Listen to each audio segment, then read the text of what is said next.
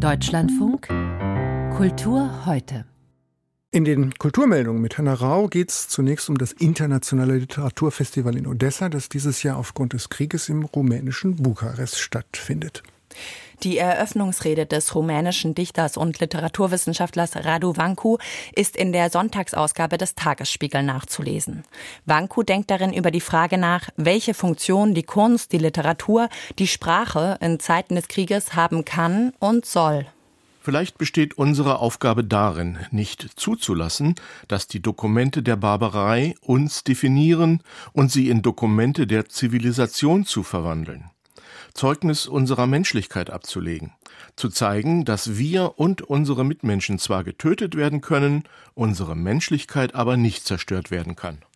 So Raduwanku, der Verständnis für jene ukrainischen Kolleginnen und Kollegen aufbringt, die nach Butscha und Mariupol geneigt sind, der russischen Kultur das Daseinsrecht abzusprechen und der sich dennoch in der Pflicht sieht, diese Wut zu hinterfragen. Es wäre ungerecht und vielleicht sogar barbarisch, nicht zu erkennen, dass die russische Literatur auch eine proeuropäische, humanistische, freiheitsliebende Tradition besitzt. Dünner wohl als die antidemokratische kann sie dennoch nicht vernachlässigt werden.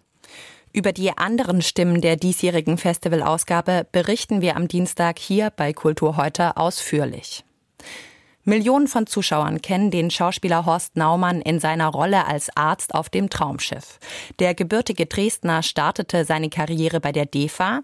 Nach seiner Flucht in den Westen trat er ein Vierteljahrhundert vor allem auf Theaterbühnen auf. Im Filmgeschäft der Bundesrepublik wollte er lange nicht so richtig Fuß fassen, bis er dann 1983 an Deck des Traumschiffs ging und über 50 Folgen für das ZDF drehte.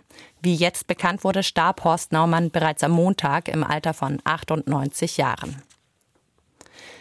Nachdem es wegen des Gaza-Krieges viel Protest gegen Israels Teilnahme am diesjährigen Eurovision Song Contest gegeben hat, erwägt Israel nun selbst eine Absage. Hintergrund ist der, dass die Europäische Rundfunkunion den Text des israelischen Beitrags October Rain für möglicherweise zu politisch hält. Sollte die Rundfunkunion das Lied deswegen disqualifizieren, will Israel nach Auskunft seines öffentlich-rechtlichen Senders Kahn keinen anderen Beitrag einreichen. Nicht nur in Berlin hat es gestern Preise geregnet, sondern auch in Hollywood. Dort hat der Schauspielverband SAG seine Trophäen vergeben. Gleich dreimal wurde Christopher Nolans Oppenheimer ausgezeichnet, unter anderem mit Killian Murphy, der den Vater der Atombombe mimt. Der Preis für die beste Schauspielerin ging an Lily Gladstone für ihre Rolle in Martin Scorseses Killers of the Flower Moon.